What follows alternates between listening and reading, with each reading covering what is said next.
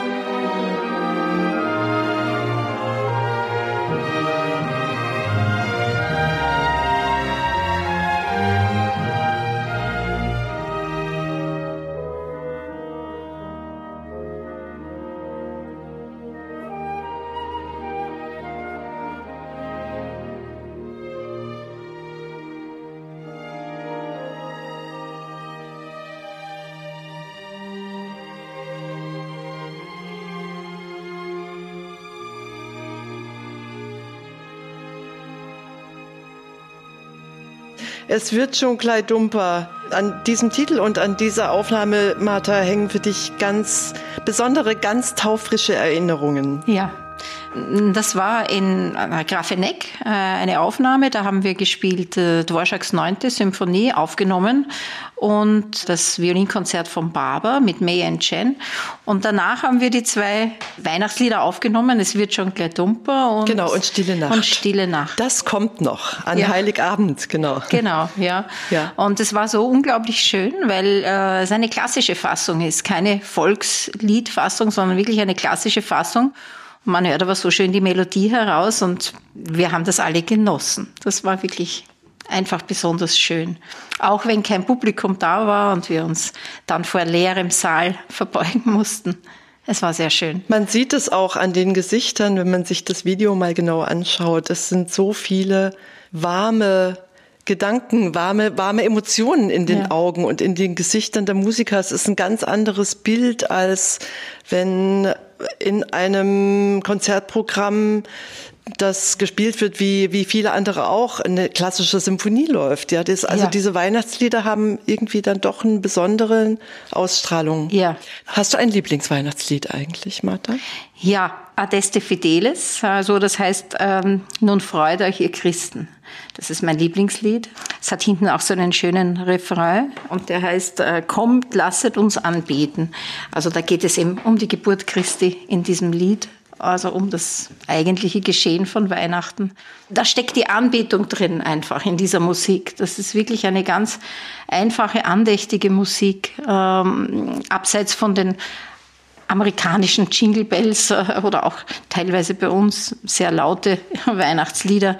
Es ist einfach ein sehr stilles, äh, volkstümliches Weihnachtslied und wird eben auch äh, sehr oft in Latein gesungen. Mhm. Ja. Wir kommen am Schluss dieser Folge noch einmal darauf zurück. Ja.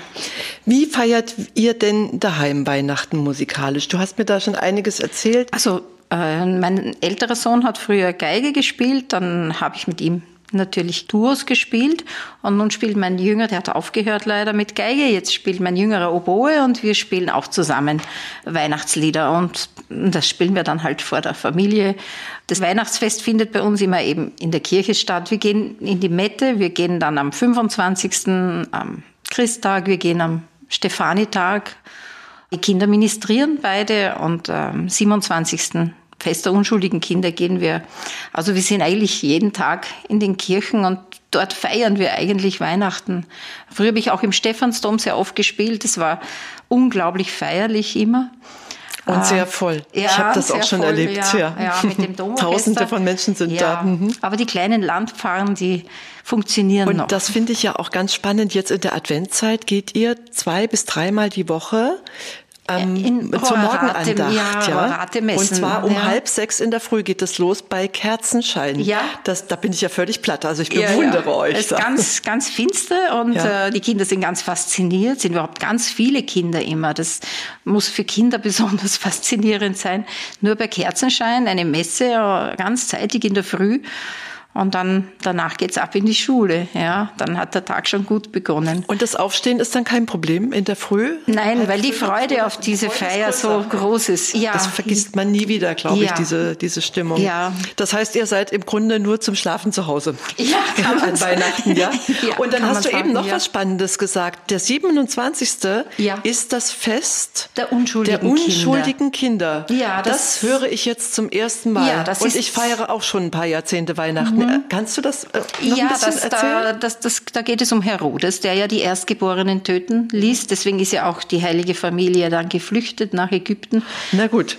Ähm, machen wir mit einem anderen Thema weiter. Ja. Also wir kommen mal zur nächsten Frage. Das können wir dann nochmal vertiefen. Nein, nein, nein, nein, nein. ja. Nach Weihnachten, ja. liebe Martha, kommt dann eine Zeit, die für uns als Orchester, aber auch für viele andere Menschen eigentlich richtig still wird. Wie still wird diese Zeit für dich und wie fühlt sich das an?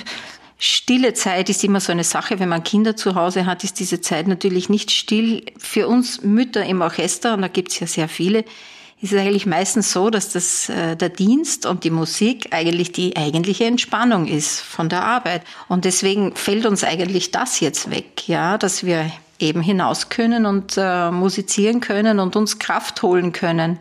Eigentlich in dieser Zeit fehlt uns dann dieser Kraftpol und diese, diese Energie, die wir vom, auch vom Publikum bekommen. Denn die Neujahrskonzerte kommen meistens beim Publikum so gut an. Da kommt so viel zurück, so viel Energie und so viel Freude. Und das ist etwas, das fehlt uns dann natürlich sehr. Aber, ähm, das ist aber ein interessanter Aspekt. Also ich könnte mir vorstellen, dass für viele deiner Kolleginnen und Kollegen diese Neujahrskonzerttournee vielleicht auch ein bisschen eine Konzerttortur ist. Genau, das wollte ich sagen. Weil 24 Konzerte am Stück zwischen Ende Dezember und fast Ende Jänner, das ist jetzt nicht wenig Dienst und es ist immer dasselbe Programm und aber immer ein anderes Cast, Publikum. Aber immer, ja natürlich ja. und das ist mhm. doch sicher schon auch anstrengend. Deswegen das Spielen ist immer erholsam für uns Musiker. So ein Programm ist auch relativ leicht zu spielen. Aber man freut sich, da hinzufahren. Also, und die Menschen freuen sich und das fehlt uns sehr. Es gibt so Highlights, wo es dann die besten Brötchen gibt und wo sich jeder schon auf die Brötchen freut. Und die besten Torten. Ja, genau. Aber vielleicht ist die Zeit ja auch so erholsam für euch und so neu, dass ihr nie wieder eine Neujahrskonzerttournee spielen ja, wollt das. Das glaube ich nicht. Wir freuen uns jetzt auf Frühjahrskonzerte. Vielleicht gibt's Frühlingskonzerte. Im Rückblick auf 2020, was bewegt dich am meisten? Es ist sicher auch die Sorge um den Alltag von zwei Schulkindern, die du hast, zwölf und 14 Jahre alt und der Alltag mit all seinen Tücken und all seinen Überraschungen und auch mit seinen Freuden. Ja, das Ausgeliefertsein. Man kann es nicht ändern, wie es ist. Und äh, der Wegfall von Dingen, die Kraft geben. Und das spürt man dann auch. Es geht einem wirklich schlechter. Also Musik gibt ja Kraft und äh, Energie und ist ja mehr als ein Beruf, gerade bei uns. Und das, das war schon ein Schock. Ähm, und natürlich die Belastung mit den Kindern, diese permanenten Schulschließungen, das ist äh, sehr, sehr schwer zu bewältigen. Das, diese Sorge auch um die Ausbildung der Kinder, die ja zum Teil wegbricht im Moment das waren schon die prägenden Dinge. Und die Sorge auch um die Zukunft, wie es mit dem Orchester weitergeht. Es gibt jetzt keine ja. Probenplanungen mehr, wie es immer gegeben hat, wo man weiß, im nächsten Monat habe ich das, genau. nein, dann ist nächste Woche wieder anders und übernächste Woche wieder anders und dann muss man wieder den den Familienalltag äh, danach Familienalltag ordnen, danach, ähm, es ist sehr schwierig, ja. Aber mich bewegt das immer sehr, also das wird mir jedes Mal ganz warm ums Herz, wenn du über deinen Beruf erzählst. Und das ist auch ein Grund dafür, warum ich dich unbedingt mal hier im Studio haben wollte. Wir hatten das ja schon länger geplant. Du liebst deinen Beruf und er ist das, was für andere vielleicht ein Hobby ist. Ja, ja? Das liegt vielleicht auch in, an vielen Belastungen, die äh, mein Leben begleiten.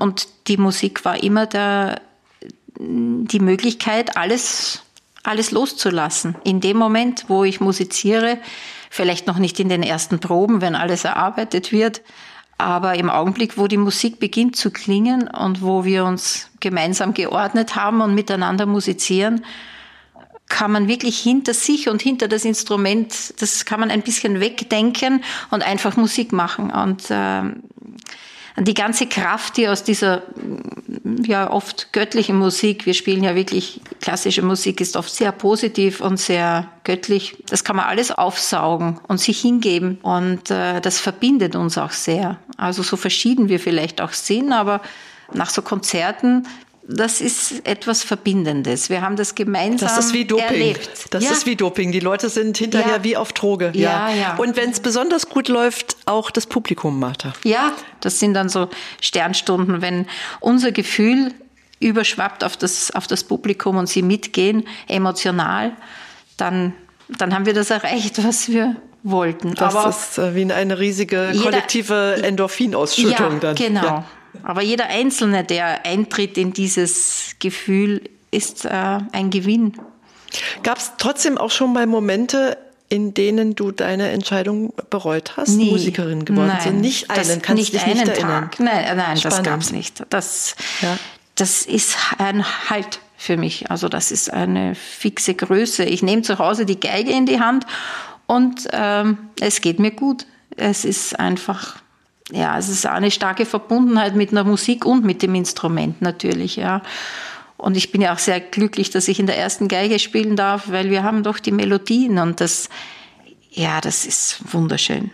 Du hast von einem deiner Söhne erzählt, dass er schon mit sieben Jahren ganz genau gewusst hat, wohin sein Weg ihn führen würde.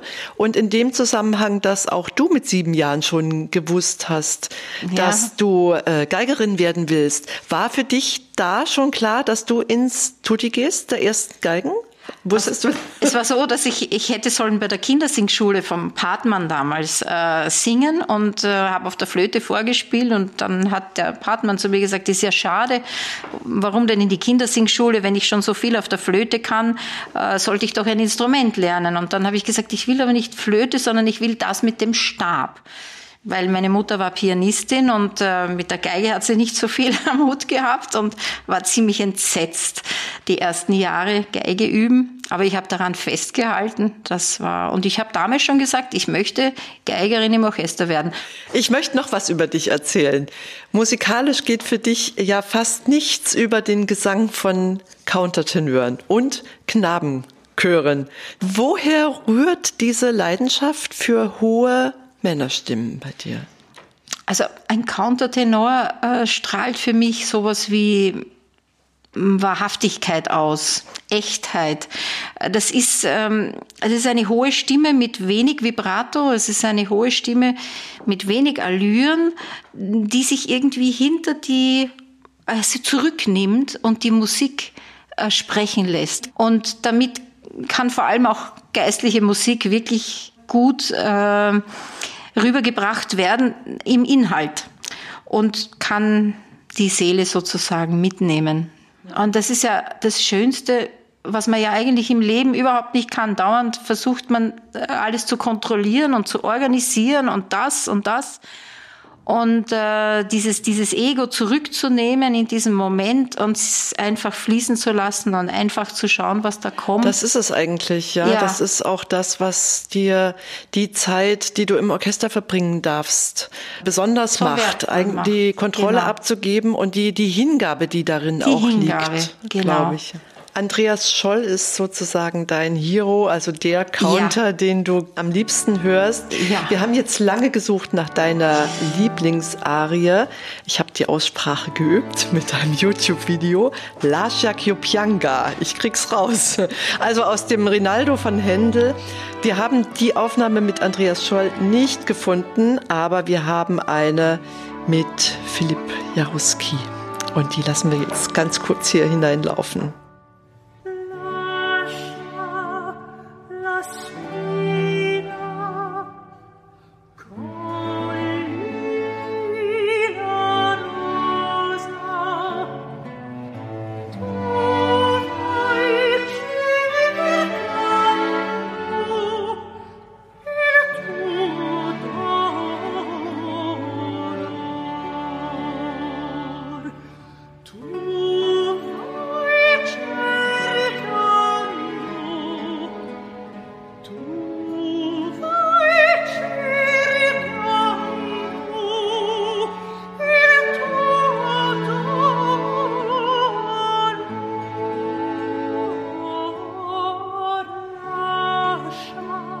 Ich es höre, kann ich mich in diesem Lied am besten sammeln. Äh, für mich ist immer wichtig, wenn, wenn ich Musik höre, die mich jetzt erfüllt und nicht nur die ich so daneben höre, dass ich mich sammeln kann, dass ich in mich gehen kann und dass ich alles rundherum vergessen kann. Dass ich zu mir finden kann, weil das ist ja schwer genug. Countertenöre oder Knabenchöre. Das sind so Schwingungen, die mich das rundherum vergessen lassen. Weihnachten ist die Zeit für Wünsche. Man wünscht sich und anderen etwas. Wir machen es jetzt in der umgedrehten Reihenfolge. Allen Menschen, die jetzt noch da geblieben sind in dieser Podcast-Folge und uns immer noch zuhören, was hast du für Wünsche an die, an die Leute, die uns jetzt zuhören? Also ich wünsche den Leuten, dass sie zu einer inneren Ruhe kommen und dass sie zu sich finden und dass sie das Außen ein bisschen wegfiltern können und mehr zu, zum inneren Kern finden. Dann werden sie drauf kommen, dass vielleicht gar nicht so viel wegfällt, wie sie glauben im Moment. Aber das wünsche ich uns Und dann da ist, da ist der Frieden. Und da ist, da ist keine Abhängigkeit mehr, wenn ich in mir ruhe. Dann bin ich nicht mehr abhängig von irgendeinem Außen.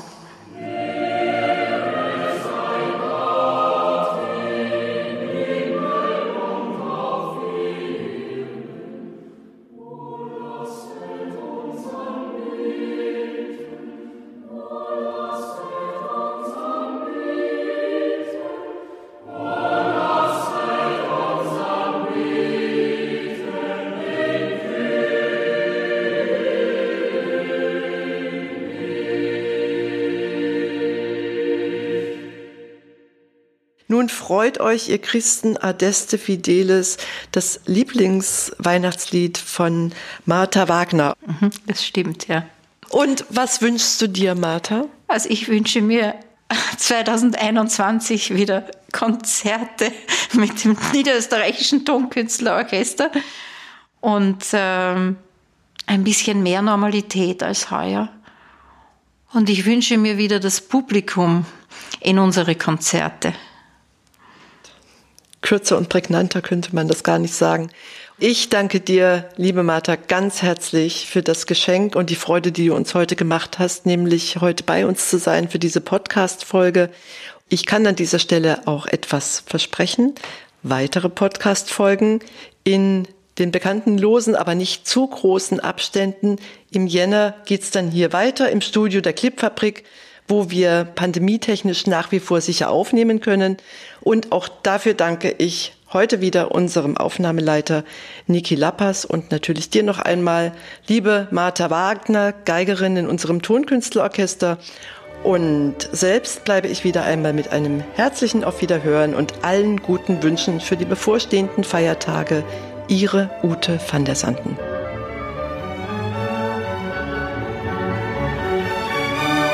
Zugabe. Der Podcast des Tonkünstlerorchesters.